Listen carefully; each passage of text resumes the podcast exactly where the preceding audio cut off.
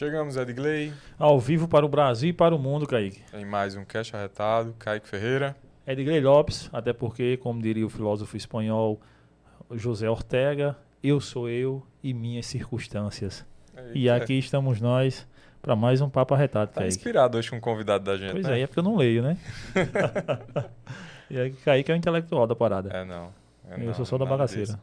Ah, doutor Alfredo, muitíssimo obrigado pela sua presença. Ah, é uma honra tá, tê-lo aqui conosco hoje. Uma honra para mim estar aqui, né? Obrigado pelo convite, obrigado pela oportunidade de estar aqui conversando com vocês. É, o senhor é um nome pedido aqui de muito tempo, muita gente fala, colegas de profissão, é, médicos já falaram, outros amigos nossos que passam entrevista. Olha, né, tragam aqui, doutor Alfredo, para falar aqui sobre é. a vida dele, sobre saúde mental, que vai encantar muita gente. Eu disse, oh, vamos tentar, vamos tentar, e graças a Deus hoje o senhor está aqui com a gente para a gente trocar uma ideia. É bom dizer que no primeiro pedido eu disse sim. Foi, exatamente, exatamente. É, a demora não foi por parte dele, foi da é. nossa parte de chamar. Isso é verdade.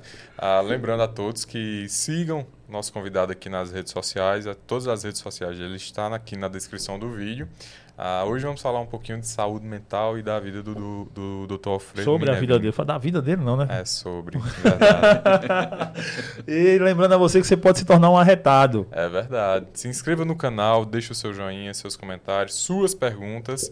E você pode, como a Edgley falou, se tornar membro do, do canal. Apenas por R$ 6,99 você se torna um arretado. Exatamente. E se você quer produzir conteúdo para internet, podcast, vídeos, enfim, de todas as formas possíveis e impossíveis, existe o Estúdio Arretado. Esse aqui é onde a gente está há dois anos produzindo podcasts. Hoje já são mais de 15 podcasts produzidos aqui. A cada 10 em João Pessoa, 6 são produzidos começaram ou estão sendo produzidos aqui na casa, então vem fazer parte dessa turma aí, arretada, e vem produzir teu podcast por aqui também. É isso aí. Vamos embora. O senhor que é de João Pessoa? Sou, sou de João Pessoa.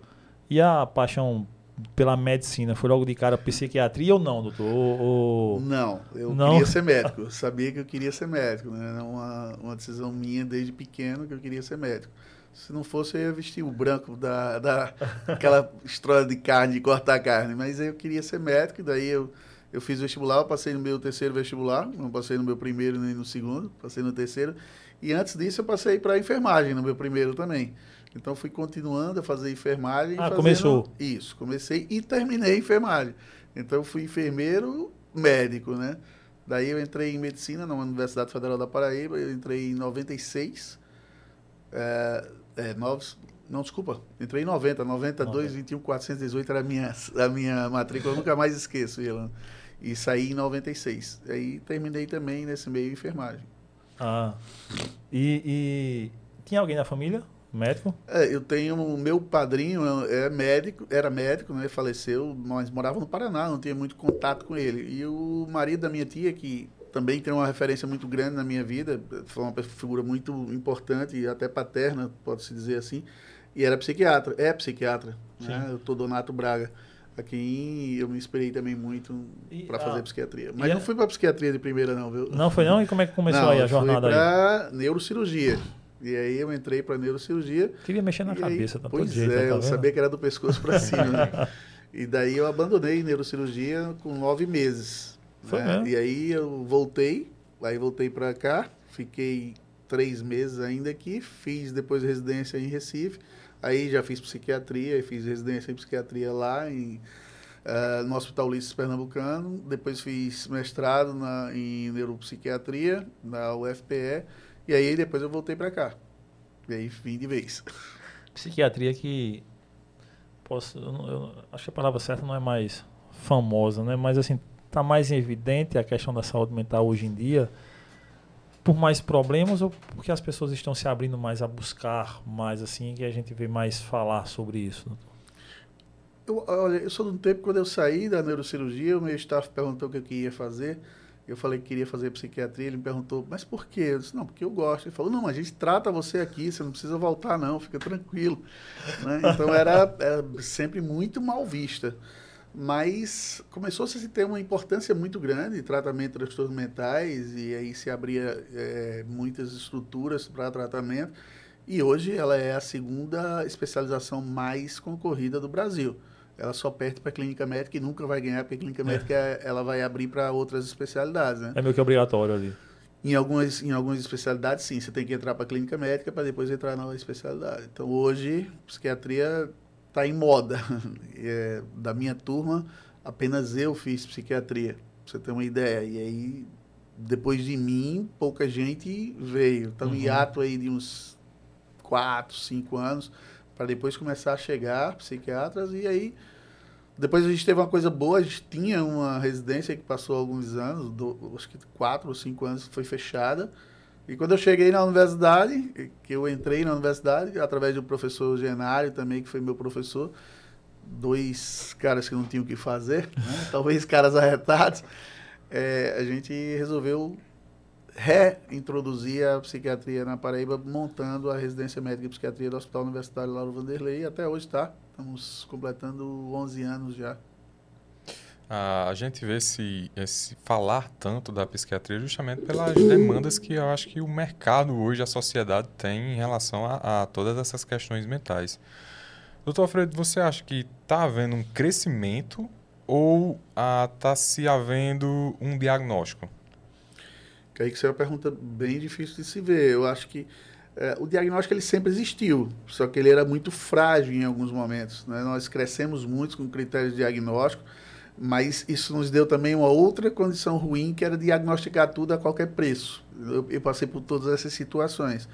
Mas a doença mental ela deixou de ter um arcabouço maior de preconceito em cima, porque a doença mental ela tem um preconceito muito grande. A própria história da loucura ela se confunde com a história do mundo, porque a história da loucura está relacionada a uma religião, a uma religiosidade, a uma crença, a misticismo. Então era, eram dados aos, às pessoas é, que tinham má sorte e Sim. foram acometidas pela doença mental, ou deuses que faziam essa doença mental aparecer e como prova disso, toda uma população ela era morta naquele momento, era dizimada é, os marginais eram os transtornos, os doentes mentais também, que ficavam à margem dos rios, fora dos castelos.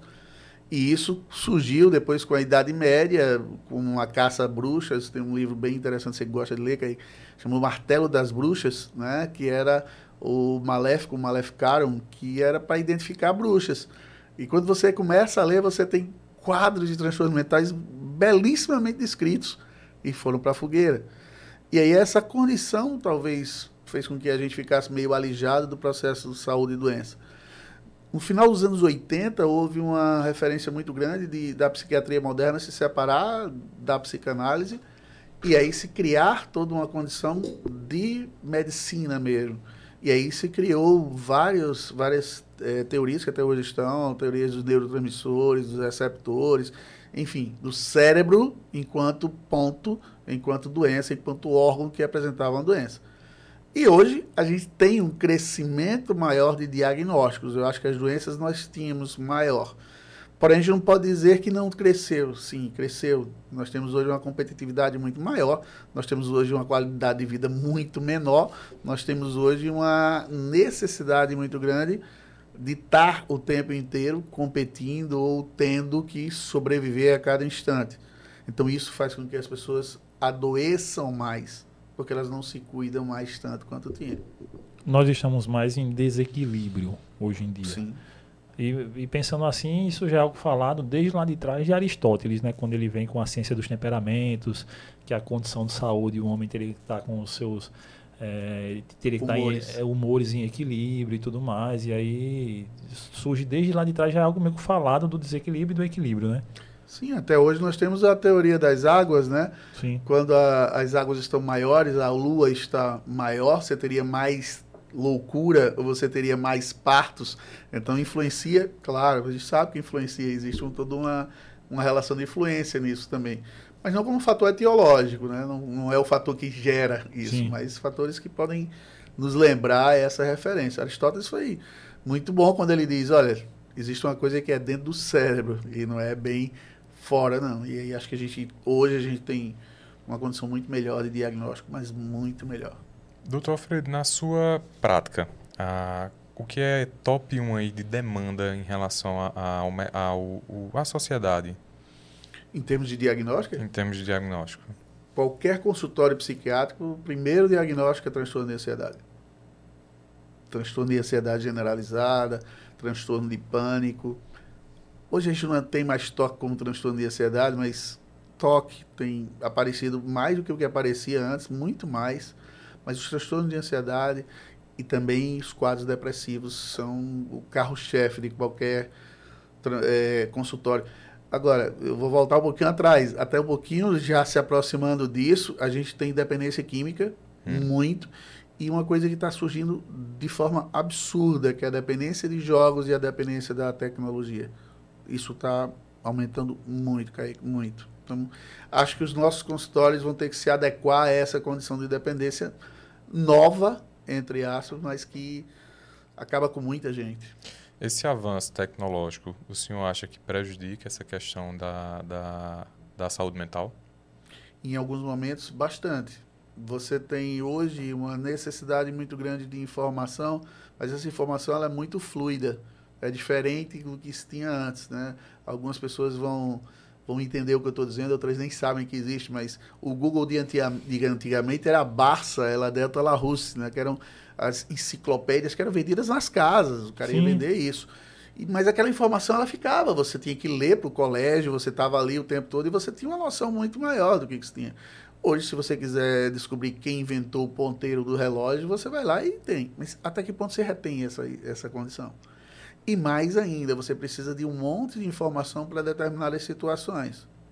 E pior ainda, você hoje tem uma referência muito curta do que, que é conhecimento. Entendi. E isso, possivelmente, é uma das coisas que deixa a gente meio vulnerável a essa condição de transtorno mental. Doutor Alfredo, para o pessoal que vai nos assistir, que de repente está ali tendo algum sintoma, ah, enfim, qualquer coisa que não saiba identificar, e muitas vezes as pessoas ao redor dizem, ah, isso é só uma ansiedade, isso é só alguma coisa assim. Quais são os sintomas reais da ansiedade? E para aquelas pessoas que estão sentindo esse sintoma, quais os primeiros passos? Ansiedade é normal, todos nós precisamos ter ansiedade para viver. Se você não tiver um mínimo de ansiedade, você não consegue estar vivo. Quando essa ansiedade ela começa a tomar um patamar de influenciar na minha vida, fazendo com que eu não consiga mais funcionar como eu funcionava antes, isso passa a ser patológico. Então, a ansiedade é aquela, aquele sentimento de apreensão que se tem por algo que vai acontecer e esse algo sempre é ruim é um paciente meu que ganhou no, no, no, jogo do bicho, na época 30 mil reais, era bastante dinheiro, e ele começou a ter um quadro de ansiedade, fez um ataque de pânico, porque o que queria acontecer com a vida dele naquele momento, né? como é que seria o dia seguinte? Né? E eu só vou receber esse dinheiro amanhã, porque a banca não tinha como pagar isso tudo para ele. Então ele entrou num quadro grande, ele fez uma crise de pânico por uma situação que era boa, mas que gerou ansiedade. Então, no momento em que a gente tem essa ansiedade, a gente tem sintomas que são físicos e sintomas que são psíquicos. Os sintomas psíquicos é aquela sensação de angústia, de aperto no peito, uma sensação de que algo vai acontecer. Aí você tem um pensamento que fica mais difícil, você pode ter aqueles brancos que acontecem nas provas, que acontecem em situações onde você precisa ter uma decisão naquilo. Eu posso ter uma situação chamada de desrealização, eu achar o, o meu ambiente alheio, eu não sei onde eu estou, isso demora segundos, pode demorar um minuto. A despersonalização, às vezes não entendo nem quem eu sou naquele momento em que está. E essa ansiedade ela tem sintomas também físicos, e aí os mais diversos. Como há uma liberação de noradrenalina e de dopamina, que são duas substâncias que o cérebro produz, elas vão causar coração batendo forte, chamado de taquicardia, dificuldade de respirar, como se eu fosse morrer asfixiado, tremor pode acontecer, uma onda de frio ou de calor que percorre o corpo, mãos e pés gelados, uma sensação de tonteira ou de tontura mesmo, uma sensação de que vai morrer ou de que vai enlouquecer. Essa é a crise de pânico, aí que ela ocorre em torno de um a 10 minutos, mas 10 minutos é uma, uma, crise muito grande, então em torno de 3 a 5 minutos isso ocorre. Depois ela vai embora como se nada tivesse acontecido. Mas quando essa ansiedade ela passa a não deixar com que eu faça o que eu mais gosto de fazer, ou eu não posso ir para uma praia porque eu posso ter uma crise, aí eu começo a ter uma ansiedade patológica. Tem que procurar ajuda, e tem que procurar ajuda médica, e tem que procurar ajuda psicológica. Mas há necessidade de uso da medicação para que se trate um transtorno de ansiedade grave.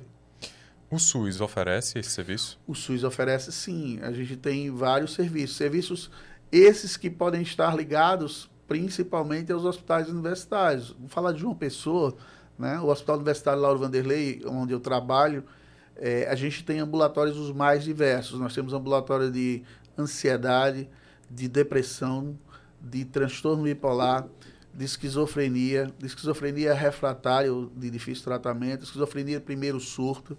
Nós temos de toque, nós temos um ambulatório só para estudantes universitários, nós temos um para funcionários do HU e de, de, todas as autarquias ligadas à universidade. Nós temos um ambulatório infantil, e aí o infantil para transtorno do espectro autista, para TDAH. Nós temos hoje também lá a psicopedagogia, que também está dentro do nosso ambulatório, a terapia ocupacional, a enfermagem psiquiátrica. Então, nós temos hoje uma equipe muito boa. Nós temos um ambulatório de transtornos é, da memória, chamado Oficina da Memória. Então, nós temos um, um pool de, de pessoas, e aí são 12 médicos residentes, somos três, quatro professores trabalhando lá e mais médicos também que são médicos do hospital. Então nós temos uma equipe muito boa. Nós temos os ambulatórios da prefeitura, os ambulatórios do, do estado, que infelizmente fechou muito, muito, é bom que se diga isso.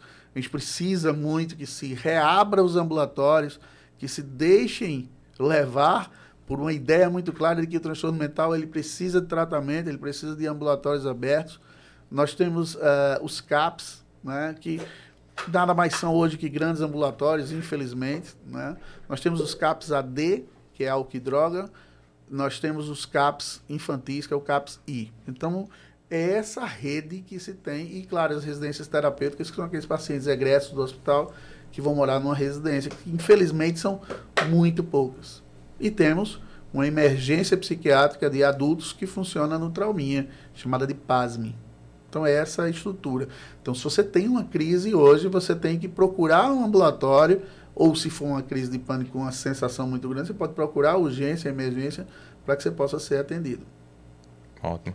Em relação à depressão e sintomas, a, a, a busca por, por ajuda será a mesma que a ansiedade praticamente. Mas os sintomas, quando é que o indivíduo ele deve identificar que está acontecendo alguma coisa ali, ele deve buscar ajuda? É engraçado que a depressão ele demora mais a procurar ajuda. Sabe por quê? Porque a depressão tem um preconceito muito grande. As pessoas costumam julgar de forma ruim. É falta de Deus, hum. é falta de vergonha, é falta de iniciativa. Quando na verdade não é falta de absolutamente nada. Então, essas pessoas, às vezes, por vergonha, por psicofobia mesmo, elas procuram menos. Porque a depressão é um sentimento muito ruim que se tem. É um sentimento de que nada mais funciona. É um humor deprimido, é aquele humor triste. Não é uma tristeza, é muito mais do que uma tristeza, é um humor deprimido. É uma falta de prazer nas coisas que antes dava prazer. É uma falta de vontade. É uma dificuldade de concentração. É uma alteração do sono que pode ser de iniciar o sono, de manter o sono é uma tristeza, é um choro, é uma angústia, é uma ideação de morte ou uma ideação de suicídio. É uma tentativa de suicídio e, por vezes, é um suicídio. E isso tudo soma-se a uma condição muito grave, que é a psicofobia. Porque muita gente que pode não estar ouvindo agora, e é bom que se diga isso, não pode chegar para alguém que está deprimido e dizer: Eu já tive isso, já fiquei bom. Ah, larga disso, vai embora. Não toma mais a medicação que Jesus cura. Jesus cura sempre, Kaique.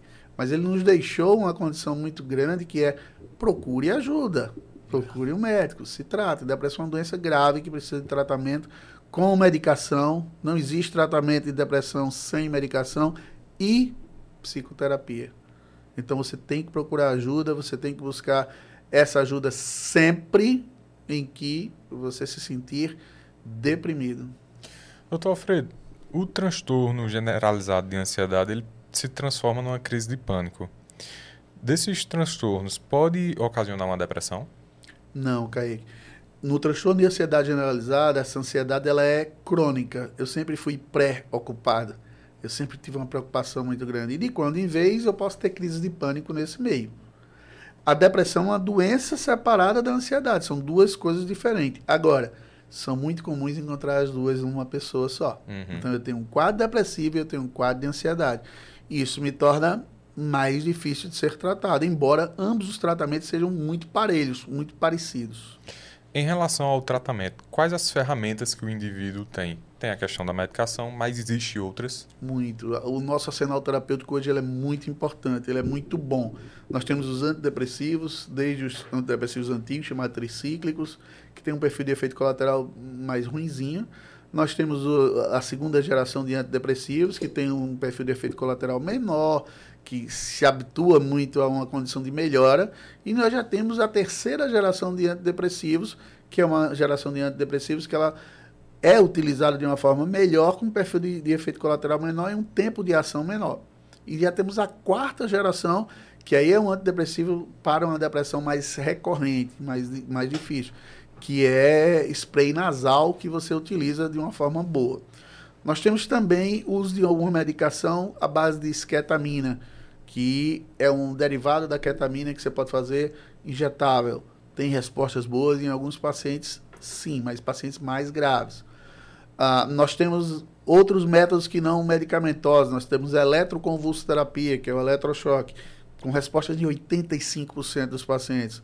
Respostas extremamente importantes. Nada mais é do que a emissão de uma, de uma onda elétrica que vai em torno de 0,5 a 1 milivolts, e aí você tem uma pilha com 1,5 É, milivolts. Agora menor que uma pilha, então. Menor que uma pilha. E aí é feito sobre anestesia geral, e aí o paciente está monitorizado eletrocardiologicamente e também está monitorizado com eletroencefalograma. Você produz uma crise convulsiva que dura em torno de 20 segundos, com isso o cérebro libera os neurotransmissores e há uma melhora em 85% dos casos. Temos também a estimulação, aí não é mais elétrica, é magnética transcraniana. Ela tem uma ação em depressão leve, ela tem uma ação em dor crônica, ela tem uma ação em esquizofrenia, ela tem uma ação em outras circunstâncias maiores. E aí é uma onda eletromagnética que é feita no cérebro, que dura em torno de 15 segundos, mais ou menos, e aí você tem quantos impulsos você vai fazer por segundo, então 100 impulsos por segundo, 200 impulsos, depende muito, através de uma bobina, essa bobina em, em 8, e você tem essa alteração, essa melhora. Você tem depressões gravíssimas que você não responde a nada, chamada estimulação é, profunda, estimulação é, transcraniana profunda, e aí você tem a colocação de eletrodos dentro do cérebro com marca-passo implantado no peito e ele fica estimulando o tempo todo. Mas esses são pacientes que você já fez tudo e não tem mais nada para fazer. Responde bem? Poxa, responde muito bem, mas é uma neurocirurgia. É Sim, bem invasivo. sim, sim. Junte-se a isso tudo, estou falando a parte médica, necessário que se tenha uma atividade física regular.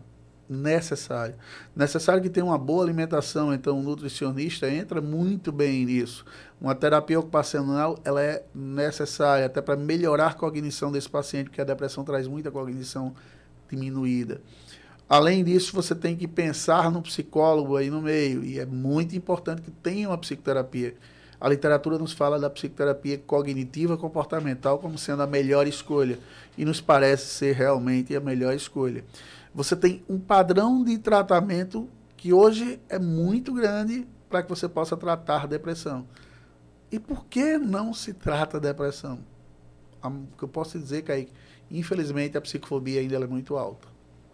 Infelizmente. Infelizmente. Ah, eu acho importante a fala do senhor em relação aos tratamentos, que até essa questão do, do eletro, Convulsoterapia. a eletroconvulsoterapia, porque existe um preconceito em cima disso. Sim. Eu já estive até em, em, em ambientes acadêmicos que doutores falaram contra. Eu vejo muito esse preconceito surgir desde, acho que se- 60 e pouco, quando aquelas mexendo de choque, né, da galera dando um choque ali pra... Sim, Enfim, porque o eletrochoque no Brasil, o que, que aconteceu? Na história da Revolução de 64, as pessoas fugiam do DOI-CODE, literalmente dando uma de doido e entravam no hospital. Eles quebraram o ECT e davam choques nos pacientes. Era isso que acontecia. E, em algum momento, o eletrochoque foi usado como modo de, te- de tortura. sim. No Brasil isso aconteceu. Só que quando você pega essas pessoas, esses grandes doutores, é, e você pergunta, você já viu um eletrochoque? Já. Aonde você viu um eletrochoque? Ah, eu vi no cinema. É. Eu tenho um trabalho que eu levantei agora, são 185 filmes americanos, europeus e asiáticos, eu coloquei isso. Né? São vistos de uma forma muito ruim dentro dessa condição. Porque a própria arte deturpa essa condição. Pela condição do filme. Aquele filme A Ilha do Medo com Leonardo DiCaprio. Sim. Os caras são tratados como. Os caras ficam lá, um Sim. choque, é uma voltagem gigantesca ali, né? Sim, mas aí é dentro dessa Sim, condição sim, da obra. sim, sim. Isso, isso é muito ruim para os pacientes, né? Porque eles começam a ver de uma forma diferente. Mas eu trabalho com SCT já há mais de 20 anos. Então eu posso dizer que toda segunda, quarta e sexta a gente salva muitas vidas. E o SCT, ele fora do Brasil, se você chegar em qualquer canto, desde a Argentina até lá em cima, nos Estados Unidos ou qualquer canto que vá para a Europa, ele é a primeira escolha para pacientes com depressão. Quando o senhor Primeira falou até escolha. na, na, na voltagem, Uhum. é, eu trabalhei um tempo com eletroestimulação e passou bem menor. E a eletroestimulação já é quase nada, e é bem menor que. muito menor, né? Bem menor. Imagina a pessoa que quer pegar uma pilha e pegar um fiozinho de, de bombril e botar dos dois, dos dois lados para ele ver aquela correntezinha. Pronto, é só aquilo ali que vai. E como é que se aplica isso? É um- são eletrodos um de cada lado para que passe essa corrente? Sim, exatamente isso. Existe uma máquina, essa máquina ela calcula a impedância, que é o que você tem entre o cérebro e o eletrodo. Sim. São dois eletrodos que são postos lateralmente, ou postos bifrontalmente, ou frontotemporal.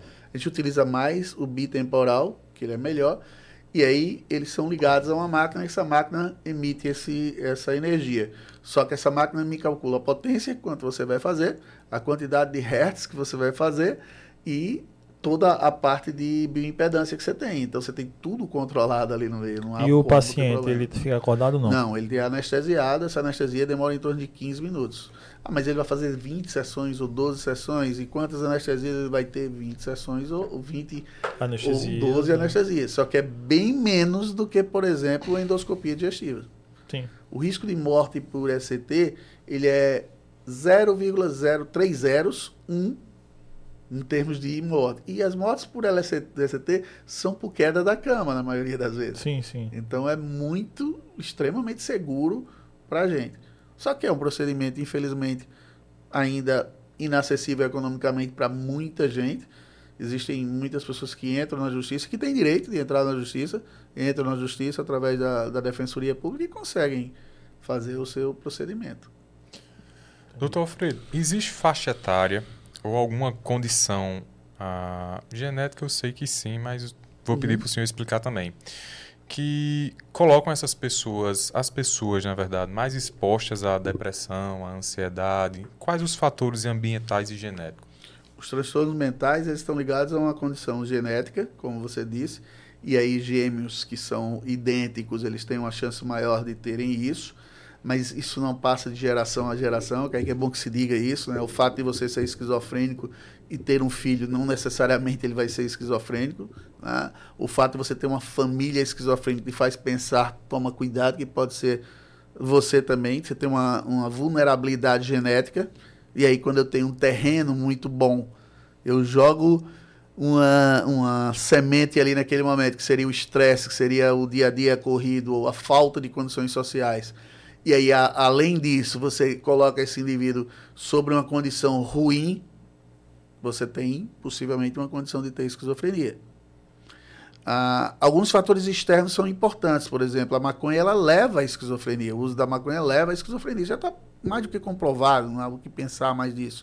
Então, o uso de maconha recorrente vai levar à esquizofrenia, principalmente em pacientes que vão até os 23 anos em uso, 5, 10 anos, é uma, uma patologia que vem com isso, com o uso da maconha. Tá vendo aí, seus maconheiros?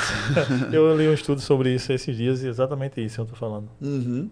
Ah, os fatores externos, os fatores sociais, eles podem levar a doenças mentais, levam muito a quadros de ansiedade, a quadros de depressão. Quanto menor eu tenho acesso a uma condição boa de vida, eu vou estar mais exposto a esses fatores externos. E, claro, a condição cerebral, da doença cerebral, da doença do neurônio propriamente dito, da doença dos neurotransmissores, da doença dos receptores e de mais coisas que a gente não sabe ainda muito sobre esse cérebro. Precisamos saber mais. faz com que eu tenha essa, esse transtorno mental. E por essa junção de fatores etiológicos, que é que a gente não tem muito como pensar em cura de determinadas doenças. Mas a gente não tem cura para muita coisa, né? Não tem cura para hipertensão arterial, para doenças cardíacas graves, é, para asma, a gente não tem cura para um monte de coisa aí no meio. Então, infelizmente, eu acho que a gente vai ter uma melhora boa com o advento da imagem, está melhorando muito essa imagem, está deixando muitas coisas interessantes para a gente. Puxa, ah, só um segundo. Não, falar. Puxa na questão da cannabis ela vem ganhando mercado, a, a, cannabis medicinal, nos últimos anos, na, principalmente no Brasil. Existe algum tratamento dentro da área da psiquiatria que seja utilizado a cannabis? A Associação Brasileira de Psiquiatria, ela tomou uma decisão que foi bem importante. Essa decisão é bom que se diga, ela está baseada na evidência científica e nada mais do que evidência científica. Ela nos mostra que todos os guidelines e tem um guideline novo de 2023, mostra que a indicação do canabidiol, que é uma das substâncias da maconha, que é bem diferente do que o que a gente está pensando, uhum. ela com um grau de pureza de 97, 96%, que é o que se consegue, a mínimo, o máximo que se consegue, ela tem uma indicação boa para epilepsia de, é, de difícil controle, refratária, é a única indicação que existe, é essa. Algumas indicações estão sendo utilizadas de forma empírica, de forma e é bom que se diga isso, todas elas em forma de estudos e tem que ser visto o protocolo de estudos e o paciente tem que entender que aquilo que está sendo feito nele é empírico. Essa é a condição que se tem da Associação Brasileira de Psiquiatria que eu sigo também, Kaique. Uhum. É, porque vem, vem uma crescente grande disso aí, até de procura das pessoas, e eu acho que a, a, informação muitas vezes o excesso de informação muitas vezes causa desinformação no povo. Né? Então, quando a gente vai pesquisar algo por algo e você vê aquilo ali, acaba se desinformando mais até do que se informando. Nessa questão, ainda falando sobre esse quadro de depressão e tudo mais, é, não sei se a celeridade do mundo de hoje, como é que estão as coisas, como foi, por exemplo, para o senhor na sua idade, para eu com 34 anos, cair com seus 30 e um. E um é, geralmente a gente tem, por, por mal, fazer alguns comparativos até idiotas muitas vezes. Ah, você está vendo é, quadros de depressão em jovens hoje. É porque nunca passou por dificuldade. Muita gente isso é frescura. Nunca passou. Eu, na minha, na minha época, fazia assim, era chamado na, na escola de, é, sei lá, de gordo, de qualquer coisa, de feio, de, enfim. E, e, levava isso de boa, e dava e batia nos caras. E hoje em dia a gente já começa logo com a depressão. Hoje em dia já chega até quadros, infelizmente, suicídios por causa disso. Isso é um povo que não tem Deus. É, fica muito nisso, né? É, é, eu não sei se é, o que nós estamos vivendo hoje, eu até pensava, e ainda tenho uma pequena esperança de que tudo, a gente está acelerando em tanta coisa, mas parece que em alguns critérios a gente está evoluindo, a gente não está conseguindo evoluir, abranger a, a mente e abraçar tudo isso. Como é que eu venho enxergando tudo isso que a gente vem acontecendo? É isso que você está falando chama-se psicofobia, né? A psicofobia é a incapacidade que eu tenho de lidar com aquilo que me é diferente e aí eu critico isso. E aí a doença mental ela passa a ser. É, às vezes é muito melhor dizer que a doença mental é uma possessão demoníaca do que uma doença mental. Sim. É muito mais fácil lidar com isso. Uh, e aí dizer que você é fraco, que você não tem essa condição de resolver, porque fulano resolveu assim, ou cicrano resolveu assim, muito pelo contrário. Depressão é uma doença incapacitante. Não é uma questão de eu não querer, é uma questão de eu não poder. Eu não Sim. posso reagir a essa condição por uma condição física, por uma condição constitucional e principalmente uma condição cerebral. Então eu não consigo fazer isso. É como se diz hoje, ah, mas na minha época era muito, muito tranquilo. Você tinha é, o bullying da vida, todo mundo tinha bullying na escola e ninguém morria, ninguém se suicidava. Mas é diferente, o cabeção da minha turma, ele ficava na minha turma no meu colégio, no máximo numa condição isso. Aí você imagina agora alguém bate uma foto sua, aumenta essa cabeça, coloca isso na internet, divulga isso para todo mundo e as pessoas ficam botando um monte de coisa e você lendo aquilo. É. Isso tem uma função totalmente diferente. Então o bullying, ele é, hoje é totalmente diferente do que o que era antes. Né? Não sei se vocês lembram, um casal que foi acusado de pedofilia em São Paulo, destruíram a, a escola dele, depois eles foram absolvidos e acabou a vida dos caras. Me lembro um repórter foi pedir desculpa para ele e falou: por que você veio pedir desculpa? Ah, o que você fez? Acabou. Acabou a minha vida. É. Né? Então, essa condição é diferente do que você tinha hoje pela relação da tecnologia que você tem hoje. Olha só, é, eu estou atendendo pacientes cada vez mais jovens com dependência de jogo. Você tem uma ideia? Hoje as pessoas estão apostando em corrida de camelo, corrida de coelho, primeiro gol, primeira mão, primeira bola na trave. Que isso, gente? Você não para, você está assim. É e eu, eu quero colocar para vocês que estão ouvindo também isso.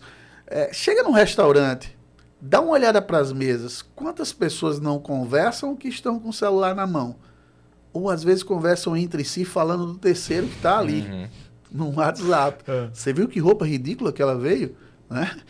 E olha, nós deixamos de resolver os nossos, nossos problemas por essa conta. Você tem 30 e poucos anos. Na sua época, se você brigasse no colégio, você tinha que voltar para o colégio, lidar com o cara que você brigou, resolver o problema. Como dizia minha mãe, daqui a pouco estava tudo se beijando de novo. Uhum. As pessoas estavam do teu lado, as pessoas estavam contra você, e você resolvia. Sabe como que eu resolvo essa briga hoje? Eu cancelo você das minhas redes sociais. Eu começo a criar um perfil para perturbar você. Isso tem uma, uma, produção muito grande do ponto de vista mental. Nós não lidamos bem com o elogio, assim como não lidamos bem com a crítica. O elogio, por vezes, a gente fica meio enebriado, e isso modifica a minha condição, ou fica desconfiado se eu tiver um, uma personalidade mais Sim. dessa forma.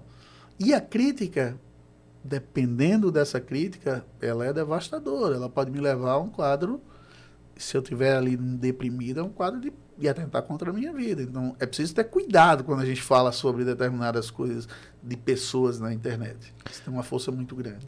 Eu tava, eu sou personal e dando um treino de desse ao meu aluno, era no sábado, e tinha uma TV ligada lá na academia de um prédio, e estava passando lá um, uma TV com um programa bem religioso, sensacionalista lá, e eu achei até a chamada criminosa. Isso aqui, isso aqui é estelionato. Infelizmente, está rolando lá, o, o, dono da igreja, o dono da TV, e estava rolando lá uma chamada: Venha para a nossa igreja, nós curamos sua depressão. Depressão tem cura.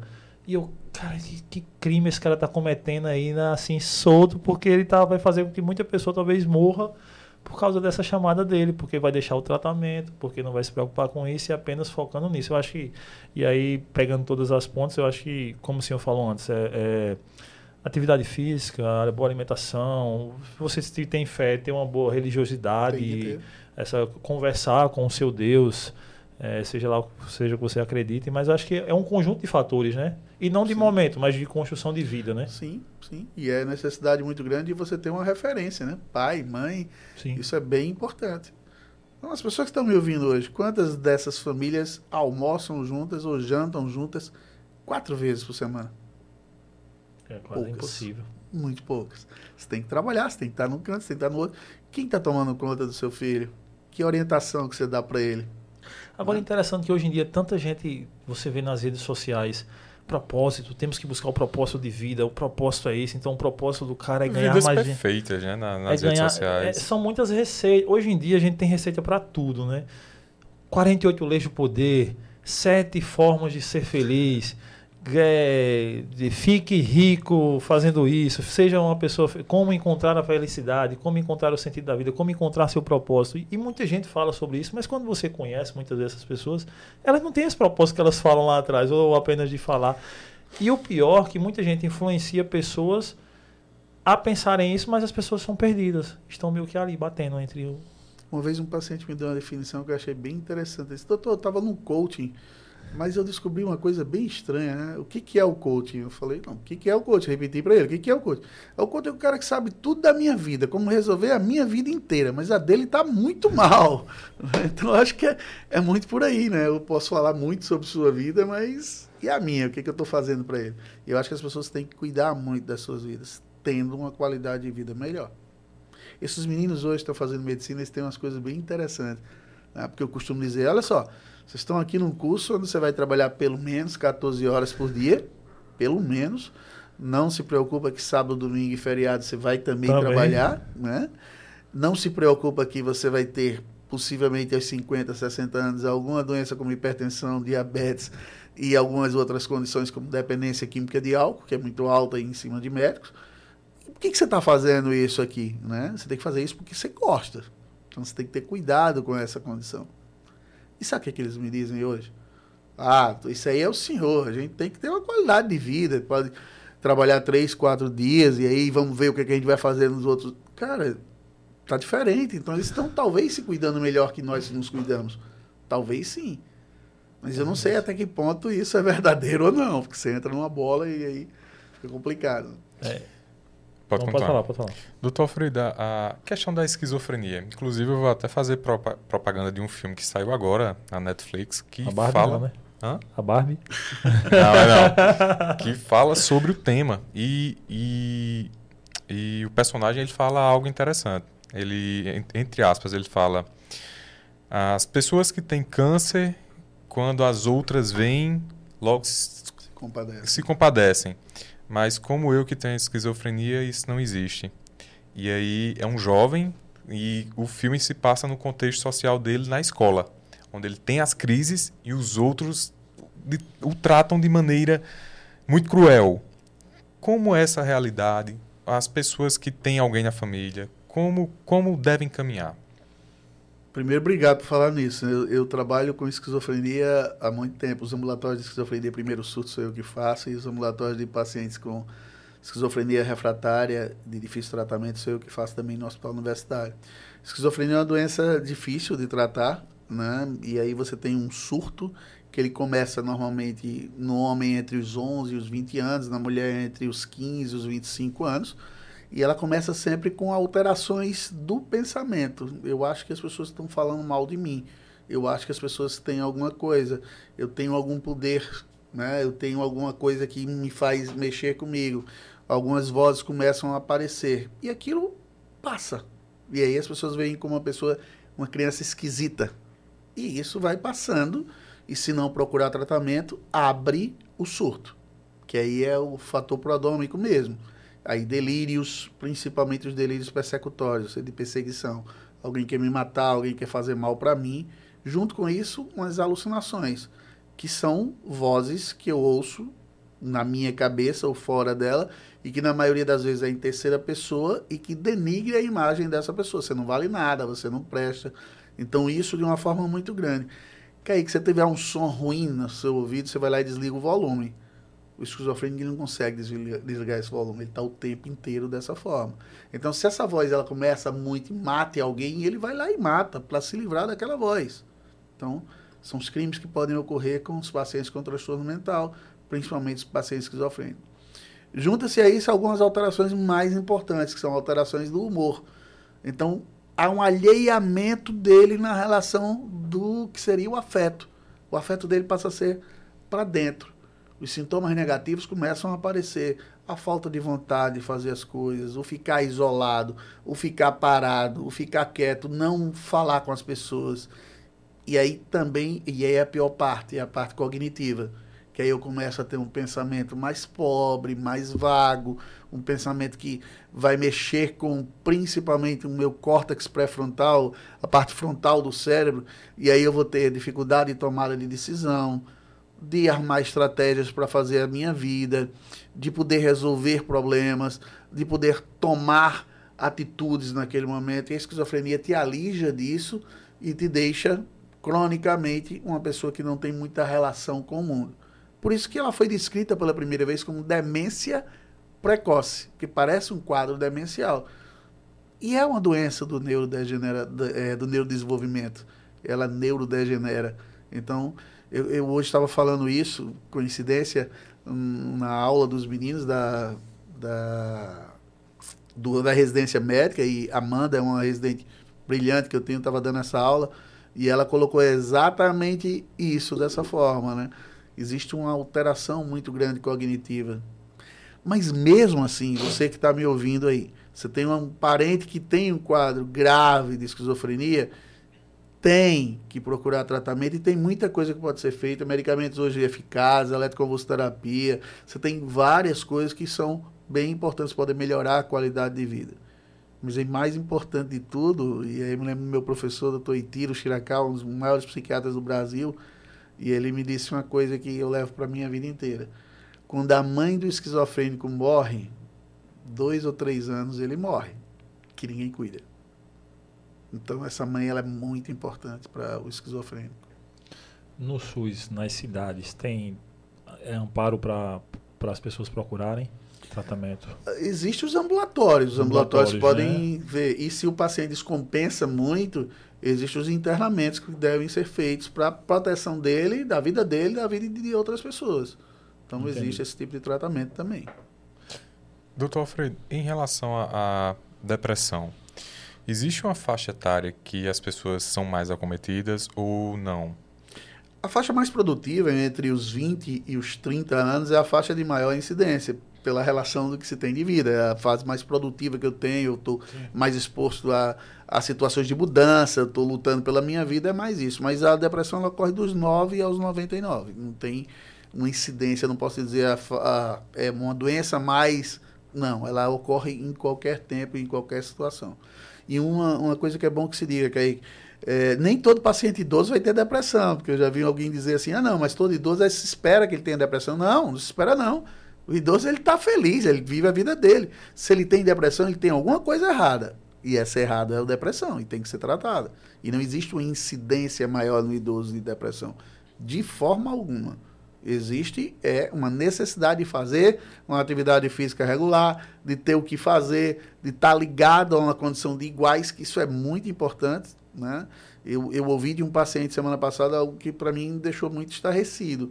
Ele falou, Alfredo, é, antes eu via meus amigos nas colunas sociais. Hoje eu vejo meus amigos nos obituários. E isso foi bem importante. Ele dizer isso, ele tem 72 anos, então ele está vendo os amigos dele hoje morrerem. Uhum. E aí como que eu fico nisso? É eu tenho um aluno de 80, 78, se não me engano. E ele me dizendo exatamente essa semana. Não, porque semana passada eu fui pro velório de um amigo, aí essa semana já tinha um acho que segunda-feira, ontem, né? Mais conhecido como ontem, treinou hoje de manhã. Então, foi, ontem foi o velório de outro amigo, né? Ele disse, aí ele olha, olhando para mim dizendo, é, todos meus amigos já estão indo embora. E aí, você vendo assim aquela tristeza, porque ele é uma pessoa bem viva, bem, bem alegre, bem feliz e bem consciente de tudo, como quem está dizendo daqui a pouco sou eu também que estou indo nessa, mas vai, vai lidando bem com isso. É, mas isso também é de personalidade. Eu tenho um outro que tem 85 anos e ele diz: Eu não vou morrer de jeito nenhum. As pessoas às vezes na pergunta na, na, minha igreja, doutor, quem quer ver Jesus? Aí eu levanto a mão. Aí, se perguntar quem quer ver agora, eu baixo a mão. eu não quero agora não, eu quero um pouco mais para frente. Né? Ainda, ainda né, falando sobre idoso, tem um, tem um, é, esse aí é o Master dos Masters, é o meu bodybuilder de 94 anos, seu Pedro. E nesse caso dele, é, é ele tem Parkinson, mas também tem, tem o, o Alzheimer e de forma mais, mais branda, às vezes eu vou dar umas variadas. E às vezes é comum acontecer das pessoas, eh, familiares e tudo mais, não saber distinguir o que é uma demência, aquele caducar pela idade, ou o que é de um Alzheimer, o que é de um Parkinson. Por exemplo, o esquecimento, de não lembrar bem, mas outro dia eu cheguei para ele, ele olhou para mim, foi você que veio agora de Campina para me matar, não foi? E não sei o que, e começou a brigar comigo, e eu, ei, rapaz, aí eu comecei a conversar, conversar até que chegou nele quem eu era, mas até então era uma figura que tinha vindo e tal.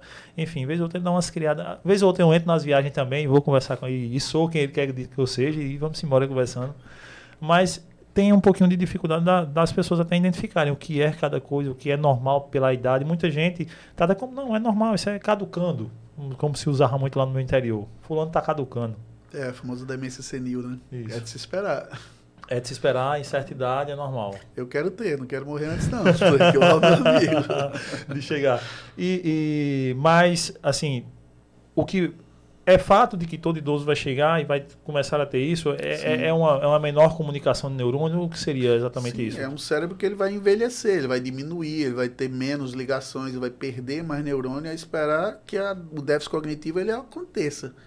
Não necessariamente rápido. Existem pessoas Sim. que, ah, morreu com 95 anos, lustro, lustro. Sim, mas se você for olhar algumas coisas, ele já perdeu. Sim, Cognição, sim. ele perdeu. É de se esperar que realmente... E a partir de que idade você vai começando a... Tem, ó, tem ainda... Pode antecipar 60 isso? anos, 55 anos você já tem evolução cerebral, você já tem diminuição do cérebro. Mas é importante você... E aí é aquela velha história. É importante você cuidar bem do seu cérebro. Sim. E aí, leitura, leitura, leitura é uma das coisas que tem que ser muito bem vistas quanto mais eu uso o cérebro, mais eu deixo ele jovem. Então, uma coisa é eu te dizer, era uma vez um pato que morreu afogado. Você está imaginando um pato, Kaique outro e o outro, Uhum. o jeito de ser afogado. Você usa muito cérebro para isso. Se eu te mostro só uma imagem, aquilo é pouco. Então tem que fazer com que esse cara tenha uma leitura, porque na leitura se viaja, se vive, Aham. se morre, se faz tudo. Então a leitura é importante. Outra coisa também são jogos de encaixe, também é importante que você tenha para melhorar a destreza, para melhorar a inteligência. Jogos de, de, adivinhação, de adivinhação, não, desculpa, de, de memória, aqueles jogos de memória, de cartas, aquilo ali. Existem hoje vários apps bem interessantes para jovens idosos que vão ter que trabalhar em cima disso. Então você tem hoje uma ferramenta muito boa. muito Alguns boa. alunos meus, geralmente os que. Jogos, inclusive jogos de, de Sim, vídeo. Os que treinam sexta e sábado, muitas vezes o treino deles é jogar dominó comigo. Sim. Para lá tem alguns que gostam. Eu, modéstia à parte, sou um dos melhores que existe na galáxia aí, do dominó, né? Uhum. Modéstia à parte. Aí eu pego eles e aí mas eu ganho meus alunos, né? 80 e pouco, 90 e pouco, tô lá jogando dominózinho com eles. Porque para mim é treino. O treino não eu vou exercitar isso. Ele vai ter que pensar, ele vai ter que fazer cálculos ali, ele vai ter que contar, enfim. Para mim tudo vai funcionando para a cabeça, né? Sim. Doutor Alfredo, aprender um instrumento musical e outra língua também ajuda? Muito, muito. Principalmente se você nunca fez isso. Porque existem regiões do cérebro que você nunca utilizou. Por exemplo, eu nunca toquei, quer dizer, toquei algum instrumento. Né? Eu toquei na banda do colégio, algumas coisas aí, né? tentar alguma coisa de violão. Isso tem que ser feito porque você está usando um outro lado do cérebro. Quanto mais eu estimulo esse cérebro com atividades manuais, que são coisas que eu não faço no meu dia a dia, faço atividades intelectuais, isso vai me melhorar muito. Por um outro lado, se eu fumo, se eu bebo, se eu tenho noites mal dormidas, eu vou estar também mexendo com esse cérebro de uma forma muito importante. E há de se pensar que famílias onde tem pacientes que têm eh, quadros de Alzheimer, demência, é de se pensar muito em cuidar bem desse cérebro. É, doutor, eu acho, e aí é o achômetro meu aqui de conhecer algumas pessoas, na juventude está se aumentando muito a, a automedicação por vários transtornos, e aí entrando na parte dos transtornos, desde déficit de atenção, é, enfim. a- você vê muita gente tendo, tomando remédio para ter mais atenção, muita gente tomando remédio para ficar mais elétrico, muita gente tomando remédio para ir dormir, porque não consegue, o cara fica elétrico. Toma remédio para dormir e toma É, remédio para ficar acordado, né? acordado, mas aí fica viradão, aí toma algo para ficar mais atento, enfim. Como é que, e sobre transtorno geral, como é que o senhor está vendo tudo isso, nessa, principalmente nessa faixa aí de jovens, de faculdade, saindo e tal? É, isso, é, isso é bem complicado. Né? Nós temos um hábito no Brasil que é a automedicação. Nós nos medicamos muito. Muitas coisas no Brasil são liberadas à venda tranquilamente. E, E, até os que não são, os caras conseguem, né? Exatamente. Tem uns ninja aí. Existem algumas coisas, e aí você me dá a oportunidade de falar, por exemplo, de metilfenidato, de lisdexanfetamina, são medicamentos utilizados para TDAH, nomes comerciais, Ritalina, Concerta, Venvance. Pessoas utilizando para melhorar a performance em concursos ou em provas. A literatura nos mostra que o, o ganho é muito pequeno, é quase nada em cima disso. Então, mas, mas eu fico bem, eu, eu melhoro, eu, eu, eu estudo mais. Ah, você está dentro de uma estrutura que é um psicoestimulante. É quase a justificativa do cara que usa cocaína para ficar ligado. É, talvez sim, talvez sim. A cocaína é dopaminérgica também, né? Então tem essa condição. Tem muito paciente TDAH que usa cocaína porque ele melhora a concentração, né? Então é uma condição. Mas o que eu estou dizendo é o abuso disso, é o sim. uso de uma forma diferente, né? É o uso, por exemplo, para perda de peso, né? é o uso para melhora de alguma performance. E aí você tem que ter cuidado. O uso de antidepressivos para perda de peso, uso de antidepressivos para determinadas situações corriqueiras do dia a dia. Eu perdi um, uma, uma situação de emprego, eu vou lá e tomo benzodiazepínicos em, em grandes, em grandes quantidades. Então, medicamento ele tem tempo de começar, tempo de terminar. Ele pode ser substituído, ele pode ser usado durante muito tempo, pode ser usado a vida inteira, mas ele deve ser, ter- ter uma prescrição médica. Que é bom que se diga. O médico não deve se prescrever, ele vai fazer Sim, besteira sim, o tempo sim, todo. E não deve prescrever para pessoas que ele não atendeu. É, no HU eu tinha alguém que sempre chegava, doutor, tem um amigo meu que toma um Lexotan, um Rivotril, dá para o senhor passar para mim? Eu falava sempre assim, ah, dá não, sabe por quê? moço? Já pensou se ele tiver alguma coisa e ele morrer, a senhora vai chegar para mim e dizer, olha só, você matou meu, meu primo, meu avô, faça isso comigo, não. eu tenho um medo de ir para cadeia muito grande. Então eu brincava desse jeito, porque você não pode medicar aquele que você não vê, que você não Sim, consegue. Imagina A vizinha, mulher, tu tá boinha. Tira aí esse remédio, mulher, tu tá boa. Né? Mas o remédio que deixa ela boa. Então isso tem essa condição também da, de como fazê-lo. Infelizmente isso é comum, né? Tá se Muito. sentindo bem para de tomar medicação. Muito, muito comum. E esse é um erro grave, principalmente da psiquiatria. Muito grave. Você tem um quadro depressivo grave, você está usando a medicação, está muito bem, e aí você tira a medicação e tem um surto. E aí eu vou demorar mais tempo, eu perdi neurônio, eu vou ter toda uma condição que eu não sei quanto tempo eu vou ter para voltar ao que eu estava bem antes. Doutor Alfredo, no caso do, do- dos psiquiatras, Hum. como, como existe um preconceito para um se um está sentindo alguma coisa, buscar o outro para se consultar? Como é a relação da classe? Hoje, por acaso, no grupo de psiquiatras daqui da Paraíba, colocaram isso. Alguém aqui não tem psiquiatra? Alguém aqui procura um psiquiatra, né? Eu posso dizer para você que eu, eu tenho. Eu sou portador de um transtorno mental chamado TDAH e eu procurei um psiquiatra e ele me tratou e hoje eu, eu uso a medicação e estou muito bem, obrigado. Tem que procurar um psiquiatra, qualquer pessoa, seja ela psiquiatra ou não.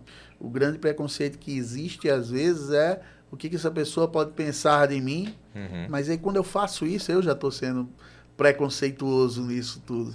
E acho que você tem que procurar ajuda. O meu staff na residência dizia uma coisa, que eu cheguei para ele e falei, sou obrigado a fazer psicoterapia? Ele fez, não, mas você começa quando? então, é preciso você tomar conhecimento do que você precisa trabalhar algumas correções suas, porque eu vou trabalhar isso como em você se eu não me trabalhei? Né? E a gente trabalha o tempo todo com muita coisa bem complicada, que mexe muito com a gente. Tem aumentado muito o diagnóstico de TDAH? Muito, muito. Agora, tem uma coisa também. Muita gente tá achando que tem e não tem. Exato, é. Porque Né? eu chego assim.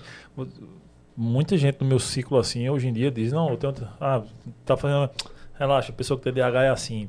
Alguns, mas se você foi no médico, você tem um diagnóstico. Não, mas eu tenho porque eu me enquadro nisso, nisso e nisso. Muita gente hoje em dia. diz Pesquisei no Dr. Google. É. É isso, né? Tem, algum, até, tem até alguns critérios- testes, cara, no É. Google, que você faz uns testezinhos lá pra saber se tem TDAH ou não. Se você pegar os critérios diagnósticos, todos nós temos. É, né? porque Não quando eu fui como. pensar. O que acontece é que existe a incidência, existe o tempo, existe tudo isso.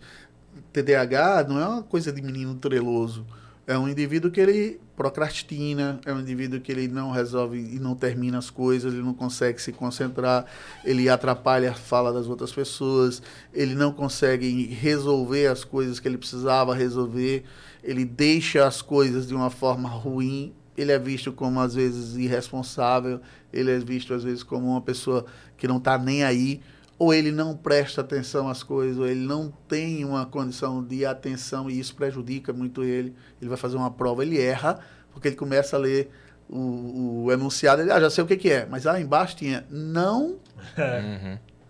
e aí ele Marca a perde alternativa é, é, Errada, que diz isso, né? exceto. isso. né? Então, ele passa muito por isso, por essas situações. Então, tem tratamento, o tratamento é bacana, tem que ser usado, tem que ser usado sempre. Quanto mais cedo você usa o tratamento, menos o perfil de problemas que você vai ter. Os problemas de TDAH são graves, dependência química é uma delas, né?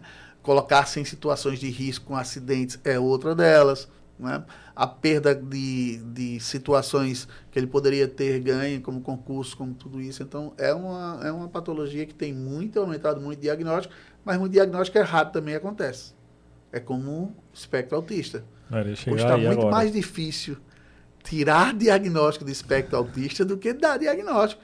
Muitas pessoas estão sendo diagnosticadas com espectro autista, que é um negócio absurdo. E o que é espectro? Né? Espectro é uma coisa meio alma, é Uhum. meio é, ali na, na coisa mais diferenciada. Então, tudo hoje está dentro do espectro autista. A gente tem que ver esse diagnóstico de uma forma melhor. Eu não trabalho com infantil, mas muitas crianças, às vezes, é mais fácil colocar como ela no espectro autista do que ver se realmente tem alguma outra coisa. É, analisar todos os fatores que, que circulam aí, né? Ah, isso aí é uma prática que eu vivo constantemente. Ah, eu acho muito interessante quando existe a suspeita, a neuropediatra encaminha para um plano de intervenção depois de um período desse plano de intervenção, volta-se e aplica o DSM-5 novamente, e aí se avalia com todo o feedback de uma equipe multidisciplinar e assim se chega a uma conclusão. Ah, diferente de você chegar e ver uma criança por uma consulta e já dar um... um... E... Às vezes o correr na ponta dos pés já é um diagnóstico. Às é. vezes o tá eu balançando a cabeça já tem um diagnóstico. Cara, para com isso. Não é eu bem vi assim. isso, eu ouvi isso. Aí eu como assim?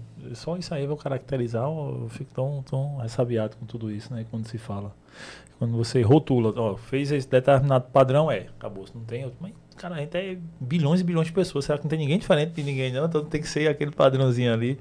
E ainda nessa margem de, de até do, do transtorno do espectro do autista, é, muita gente já vê assim, até empiricamente, sem levar para um profissional. É, criança é muito agitada, a criança é, não quer ouvir ninguém, a criança é meio que difícil relação, ou enfim. Mas existe um contexto social também que envolve essa criança, né? Como os pais estão tratando essa criança. É, muita gente hoje, é uma prática que eu vejo corriqueiramente. É, eu tenho, estou chegando no quarto filho agora, mas tenho três meninos, que a fábrica andou bem. É, é comum ver pessoas, por exemplo, e aí cada um é cada um, digo sempre, cada um faz o que quiser de sua vida. Mas eu fico sempre assim, pô, tá a criancinha ali de um ano, né? Você tá ali na missa, tá a bebezinha aí tá o carrinho, muitas vezes eu vejo, e tem um tablet desse tamanho aqui na criança passando, a galinha pitadinha aqui naquela criança de um ano que tá ali no carrinho ali e tá. O cara Será? E minha pergunta sempre, será que isso lá na frente não pode trazer algo que depois eu vou dizer, não, isso, ó, tá vendo? Tem isso, mas eu não eu ativei gatilhos nessa pessoa no decorrer, por isso que talvez ela não preste atenção no eu falando, ela queira ver só uma tela, talvez ela tenha, enfim, tenha parâmetros que me leve a crer que é um transtorno de algo. É mais fácil rotular, talvez, para uma doença, uma patologia, alguma coisa do tipo. Eu acho que não é muito tarde, não. Às vezes é muito cedo, né? A própria retina dessa criança não está acostumada a ver muito movimento de câmera. Ela pode ter crise convulsiva ali no meio. Mas isso é importante para os pais, porque a babá eletrônica foi substituída por uma condição muito clara, que é uma tela. Né? Qual é a necessidade de um garoto de 7 anos de idade ter um celular de, de ponta? Não entendi. Por que, que você vai ter isso? Não se quebra mais o dedo jogando bola é. Não se quebra mais o braço pulando o muro. Não se rouba mais a fruta da esquina. Né? Não se tem mais as discussões dentro de casa do jeito que tinha dos irmãos. Até porque estão todos no quarto, cada um no quarto, dentro de suas telas. Ninguém sabe o que o outro está fazendo. Então isso gera um problema muito sério, que é a falta da relação interpessoal. E essa relação interpessoal, ela vai levar a um crescimento da resolução dos seus problemas. Eu sei resolver porque já aconteceu isso comigo e eu consigo resolver. Mas com isso, eu crio um nível de uma, de uma condição de proteção muito grande, em que qualquer frustração para essas crianças toma uma proporção muito grande.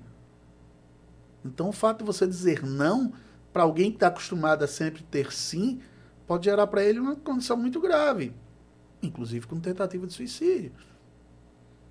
Já ouvi três casos nessa mesma condição. O nível de frustração muito baixo. Qualquer coisa frustra essas pessoas e aí gera toda uma, uma condição bem diferente. Né? Bem diferente mesmo. E lembre-se, talvez na sua casa que você está ouvindo aí seja assim. As pessoas entram em casa, cada uma se enfurna, como diz minha mãe, nos seus quartos, com seus computadores e os seus tablets, e na hora de jantar, a mãe coloca no WhatsApp do grupo da família. O jantar está na mesa. Nós estamos nessa condição. E isso é bem complicado, porque eu não consigo mais falar com as pessoas.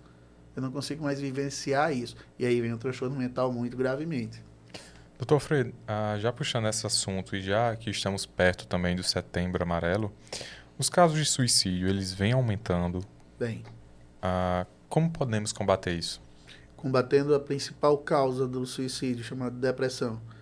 Hoje a gente estava falando sobre isso com a Secretaria de Administração, eles nos, nos chamaram vocês querem fazer uma parceria conosco no Setembro Amarelo para que a gente possa falar sobre suicídio. É bom isso que aí que você colocar isso, porque você que recebe imagens de suicídio, de pessoas suicidando, não passe isso para frente. Isso é crime. Né? Você tem que deletar isso na hora. Porque isso sim é uma motivação. Falar sobre suicídio não faz com que alguém que esteja pensando em suicídio se suicide. Não é isso. Você está falando sobre uma condição, e aí da forma com que a gente está falando, tecnicamente, e com todo o intuito de evite isso. Então tem aumentado muito os níveis de suicídio. Hoje em João Pessoa tive é, acesso a dois, dois, dois casos né, de suicídio. E aí como estão essas famílias hoje, né? Uhum. Como é que uhum. estão essas pessoas hoje que estão ligadas, que o suicídio ele afeta 11 pessoas que estão junto dessas pessoas. Então, o para-suicídio, ele já afeta o suicídio em si. O para-suicídio é aquele suicídio que não, não teve êxito. E o suicídio, ele afeta 11 pessoas que estão tá ali na frente, que está do lado dele. Ele vai afetar de forma direta nessa condição. E lembre-se, essas pessoas vão ter também alguns sentimentos que podem ser vistos nessa hora, sentimento de culpa, sentimento de incapacidade, e isso pode gerar todo um problema muito grande. É tão grave isso, aí, que a cada quatro segundos uma pessoa atenta contra a sua vida no mundo inteiro. E a cada 20 segundos uma pessoa morre por suicídio no mundo. Junte todas as mortes por guerra, por peste, por qualquer coisa que você imagine aí, ela não dá a quantidade de pessoas que morrem por suicídio. Então só isso já justifica se fazer uma campanha de promoção de saúde, porque, porque a gente tem que fazer uma campanha de promoção de saúde, mas que chame atenção para a relação ao suicídio. E isso é bem importante que a gente possa fazer. E aí a gente conta com vocês no setembro para a gente poder fazer essa vamos, campanha. Vamos, vamos fazer um episódio, vamos bolar alguma coisa aí para fazer, uma Sem parada dúvida, massa. Estaremos aqui em apoio. É, é, eu vi isso acontecer, eu sou de cidade pequena e eu não sei se tem alguma relação estatística, numa, uma coisa do tipo. Quando acontecia um fato na minha cidade, 6 mil habitantes, 7 mil habitantes. Quando acontecia na, na cidade, na semana, sempre tinha três, dois, três fatos que infelizmente aconteciam assim, um perto do outro. Desencadeava, né? Desencadeava, não sei se, enfim. Sim, uh... sim, pode ser sim. Isso havia situações ali que estavam naquele momento em um nível de ebulição muito grande, e quando isso acontecia, podia fazer com que aquela pessoa visse aquilo e tomasse alguma decisão naquele momento. A relação do suicídio, ela tem formas também impulsivas. Sim. Alguns suicídios, eles são impulsivos, embora a grande maioria tenha planejamento, tenha ordem, tenha tudo isso, mas muitos dos suicídios são impulsivos. Eu não tenho uma, uma decisão, eu não tenho uma, uma avaliação eu simplesmente tenho a ideia e eu executo. E muitas vezes não era isso que eu queria.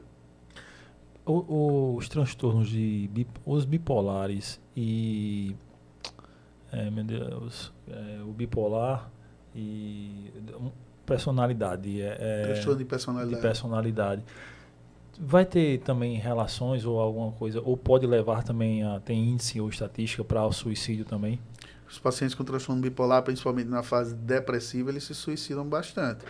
E os pacientes com transtorno de personalidade se suicidam muito, principalmente transtorno de personalidade borderline, Sim. até pela automutilação deles. Então, eles às vezes têm uma automutilação que ele não queria morrer, mas ele morre. Muitas vezes paciente... isso é para chamar atenção, para mostrar uma dor. Para chamar a atenção da dor dele. Da dor, sim. Né? Para chamar a atenção do sofrimento dele, mas ele pode errar na dose e ter grandes problemas aí no meio. Mas nem todo paciente borderline se corta, nem todo paciente que se corta é borderline. A gente tem que ter isso muito claro. E são transtornos difíceis de tratamento. Né? Eu já vi pessoas, ah, eu sou borderline com um certo glamour em relação a isso. Nossa Senhora, ele não sabe, coitado, o que, que ele pode estar pensando nisso.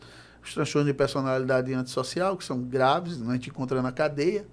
Né? Os transtornos de personalidade, principalmente os narcisistas, hoje está muito em moda, né? Eu sou o cara mais bonito, eu sou uhum. o cara mais gostoso, eu sou o cara mais inteligente, e você tem que estar tá o tempo todo me dizendo que eu sou. Então, aquilo que não é favorável a mim é contra mim. E Sim. aí eu tenho todo um processo aí difícil de, de relacionamento com as pessoas. Tanto o borderline, talvez todos os transtornos de personalidade. Porque é, é, né, né, quando o senhor falou desse do glamour aí, eu lembro que é, acho que é acreditado muito a pessoas inteligentes, né? aí é mais o borderline. O borderline, é, que é mais pessoas é. que. Ah, e aí se glamorizava muito, ah, eu sou isso, eu tenho isso, mas pode se ligar a isso. O bipolar, se você colocar pessoas importantes com bipolar, você vai encontrar 50 mil páginas. Porque era sempre relacionado a isso, a pessoas extremamente inteligentes e pessoas famosas com, uhum. com transtorno bipolar. Uh, a gente sabe que não é bem assim. É uma doença que, se você não trata, ela leva muito rapidamente a quadros demenciais, ela leva a prejuízos financeiros, ela leva a prejuízos sociais, ela leva a um monte de problemas aí no meio. Tem que ter tratamento. E o senhor, como é que lida, como é que se trata, como é que imagina e aconselha a questão da religiosidade com a nossa saúde mental?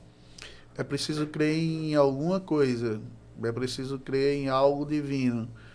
É preciso crer em algo que me faz superior a mim estar ligado a essa condição. Quando essa o senhor condição... diz é preciso, o porquê é Porque preciso? se você não acredita em nada, você simplesmente não existe.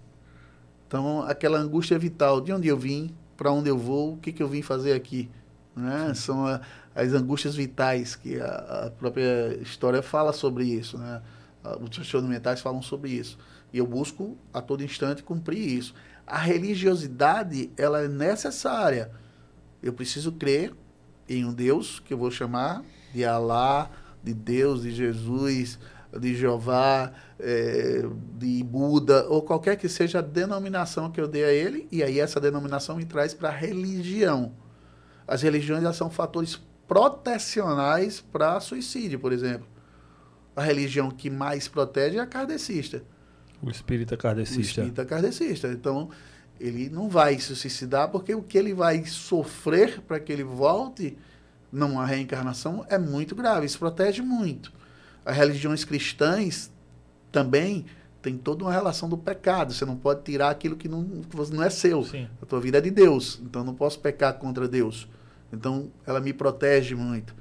E algumas religiões elas podem ter uma outra conotação. Por vezes eu, eu acho que se eu matar, se eu me matar e matar alguém, eu estou levando esse alguém para uma condição melhor que do é que o que eu tenho. A gente vê no, é. no, Oriente Médio ali, por exemplo, aquelas religiões afegãs, enfim. É, algumas pessoas que, que às vezes deturpam determinadas coisas que podem fazer dessa forma. Então, é mais um fator protecional, é mais um fator de proteção, de necessidade que eu tenha essa crença. Eu preciso crer em alguma coisa. Entendi, entendi. Doutor Alfredo, uma pergunta mais pessoal. Qual, se o senhor puder relatar, qual foi o caso que mais te marcou negativamente e de forma positiva também? Kaique, de forma positiva, foi um paciente quando eu trabalhava em Santa Rita, que a gente foi buscar ele em casa. Ele vivia dentro de um cercado gradeado, que o, o cadeado tinha sido jogado fora. E eu fui lá porque o Ministério Público mandou que eu fosse. E o irmão dele era um traficante famoso, que quando eu entrei, o cara mandou eu sair com a arma em punho e eu saí, viu? E depois de um tempo, esse cara morreu e a gente conseguiu chegar lá, conseguimos resgatar esse garoto. O traficante morreu o irmão, que era traficante, morreu. E a gente conseguiu levar ele para o CAPS, eu trabalhava no CAPS, e aí nós conseguimos trabalhar com ele, ele as unhas grandes, ele não conseguia ficar com roupa mais, é, era muito difícil, não comia com as mãos, e a gente conseguiu uma opção de coisa. E um dia uma, uma psicóloga me liga e fala, Alfredo, tem uma coisa para mostrar a você. E pega a câmera e me mostra ele na praia brincando, e aí ele com sorvete na mão e depois ele comendo normal, ele olha, doutor Alfredo, um beijo. E aí foi um beijo melhor que eu já tive na vida. Eu acho que essa foi a, a minha experiência que, que me marca muito, assim, foi bem importante nisso. A mais difícil foi uma paciente que a gente perdeu, infelizmente perdemos por suicídio, em que ela estava com um quadro grave, depressivo grave. A gente tentou tratá-la, tentamos de todo jeito ela queria, a família ficou meio incrédula, ela, ela bem de posses, né? E é, a mãe chegou para mim e disse que ela não tinha nada e que ela iria viajar para o exterior e que o que ela precisava era de uma viagem. Infelizmente, ela suicidou-se no exterior. Né? E aí você se sente culpado. E aí foi difícil, porque será que se eu tivesse dito que ela não podia viajar, será que se eu tivesse não dá para você adivinhar isso, né? É difícil, aí você tem que trabalhar isso em terapia, uhum. você tem que uhum. trabalhar isso tendo uma condição diferente. Então, para mim, foi, foi essa condição a pior. Algo que me lembre agora, sim, deve ter tido mais, viu? Porque até é, você entra nessa questão do si, né? Sim. Imagina, aí se eu tivesse dito não viaje e acontece ela que... É, sempre tem um si na fase do luto, né? Verdade. Ah, doutor, Fre doutor já na, nas minhas últimas perguntas, são perguntas mais filosóficas. Um sonho? Meu? Uhum. Ter os leitos psiquiátricos no hospital universitário funcionando. É um sonho de consumo. E eu vou conseguir isso, Kaique. Eu vou conseguir os 10 leitos psiquiátricos dentro do hospital universitário Lauro Vanderlei. Se Deus quiser. Um medo? O medo de não ter nenhuma representatividade para os meus filhos. Eu preciso mostrar para eles a cada instante que eles precisam ser melhores do que o que eles são, eles precisam o tempo todo ser pessoas boas e eu tenho medo de não ser exemplo para eles. E aí eu deixo a dia de Gley também, né, por último. O que é preciso para ser feliz, doutor? Cara, eu não sei essa, essa fórmula mágica não, mas eu acho que a simplicidade nos atos, a simplicidade na forma de vida ela pode ser um segredo do sucesso. Quanto mais simples, menos coisas você precisa, menos coisas você vale, mais coisas você consegue. Em um mundo tão insano, como ter uma mente sã? Crer em Deus sobre todas as coisas e, principalmente, cuidar da saúde mental. Ter hora para você também. E, por fim, eu, eu vivo uma busca incessante que eu encontrei quando eu fui pai. Mas ainda anseio por saber essa resposta das pessoas para o senhor Alfredo Minervino. O que é a vida? Caramba, eu acho que a vida é, é um conjunto de experiências que você passa onde você deixa marcas nas pessoas e você leva marcas. Eu tenho dentro de mim um pedaço de cada pessoa que passou pela minha vida. E eu, eu sou muito sanguessuga nisso. Eu, eu, busco muito puxar, sugar as coisas, os pedaços das pessoas. Eu acho que a vida é, é essa, essa troca que a gente tem com as pessoas. Cada vez mais difícil, porque os interesses estão muito mais, mais prevalentes do que os sentimentos, infelizmente. Mas eu acho que a vida é poder fazer essas trocas. Né? E, e para mim, para Alfredo, a minha vida é, é, ter minha mulher, que eu, que eu amo de coração, que não tem como, e meus filhos junto de mim o tempo inteiro. Isso, isso é o que dá vida. E para mim, essa vida é isso. São esses quatro, esse núcleo mais interno. Óbvio que toda a família está junto, mas esse núcleo ele é mais é mais importante para mim. Hoje mas já tem meu genro, né? Já tem um ah, genro aí no já meio. Tem uns agregados aí. Já temos agregados, né? Vamos chegar mais mais uns aí. É, deixa um recado para a turma que está tá na medicina, psiquiatria principalmente. Deixa o seu recado aí. Olha, eu, se eu fizesse medicina, faria psiquiatria novamente. Né? Eu acho que a psiquiatria é um, é um dos ramos da arte médica onde você tem uma possibilidade maior de lidar com aquilo que às vezes é impossível para você, não para Deus, mas para você é impossível. Mas sempre ter o que fazer com o paciente. Eu proíbo o meu residente, o meu médico, de dizer não tenho nada para fazer por você. Se eu ouvir isso, ele está ferrado comigo. Você então, é reprovado na essa seria a coisa que eu coloco. E, mais importante, faça aquilo que você gosta, porque inevitavelmente você vai fazer bem feito. Show de bola. Perfeito. Então, muito obrigado por ter vindo aqui. Eu que agradeço a oportunidade. emprestado esse pouquinho do seu tempo aí, ter vindo aqui Agradecer ensinar a, família gente, né? dele a família. Também. Muitíssimo obrigado. Por ter emprestado ele esse, esse tempo aí com Exato. a gente aqui. Foi mais de uma hora e vinte aí de podcast. Obrigado mesmo. Deixa eu, o Vitor tá falando aqui, ok, Vitor, no chat eu estava sendo ouvido aqui. A galera do chat aqui, tá, Sandra, Germano Maciel, Marília Natália disse que trabalhou com o Dr. Alfredo no HU, na administração do setor de psiquiatria, o tanto que ele é humano é fora da curva. Cláudia Cardoso, Cardoso, Rafael, Rafael Minervina, seu filho. É, meu filho. Ah, tá, tá, em São, tá no Rio tá hoje. no Rio? tá treinando lá. Ah, salve, salve, Rafael. Obrigado aí pela audiência, sócio da rua, Carol Cardoso. Obrigado, gente, pelo, por estar aí no Somos o Cash Arretado, trazendo pessoas arretadas como o doutor Alfredo aqui para contar um pouquinho da história de vida dele e um pouquinho sobre o que ele faz hoje em dia, né, Kaique? Que ajuda muita gente. Sem dúvida. Tenho certeza que esse podcast vai ajudar muita gente. E pode contar com a gente no Setembro Amarelo. Vamos bolar alguma coisa aí nas ruas aí. A gente vem quando a gente inventa uns podcasts no meio da rua aí. Em setembro, vamos bolar alguma coisa legal para o Setembro Amarelo. Vamos lá. Tentar ajudar. Mais uma ah, vez, muito obrigado. A casa é sua. O que precisar, estamos sempre à disposição. Prezar da gente, já sabe, a casa é do senhor. E mais uma vez eu deixo o recado, sigam o Dr. Alfredo nas redes sociais, está aqui na descrição do vídeo. E ah, compartilhe com os amigos, com os inimigos, para todo mundo ficar sabendo. A grande mensagem que a gente deixa aqui hoje, eu acredito que Dr. Alfredo e Edgley vão concordar, é que sim, existe a tratamento, você busque ajuda que com certeza vai alcançar. Ah, quem Tem assistiu aqui, SUS, enfim, é, busque porque tem. O SUS oferece tratamento, oferece ajuda.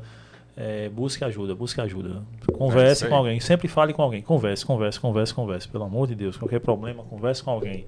Bote pra fora isso aí. E amanhã temos no, na quarta das arretadas, Marília com Daniele, a sexóloga e, e psicóloga. E quinta-feira a gente tá aqui de volta. é isso aí. Sexta o tem resto. Clube do Sexta Livro. também tem o Clube do Livro. Tem Tchau, tchau. Sem Filtro de Júlia Lemos com o Rui Carneiro. Aí, Valeu, tchau, tchau. galera. Tamo junto.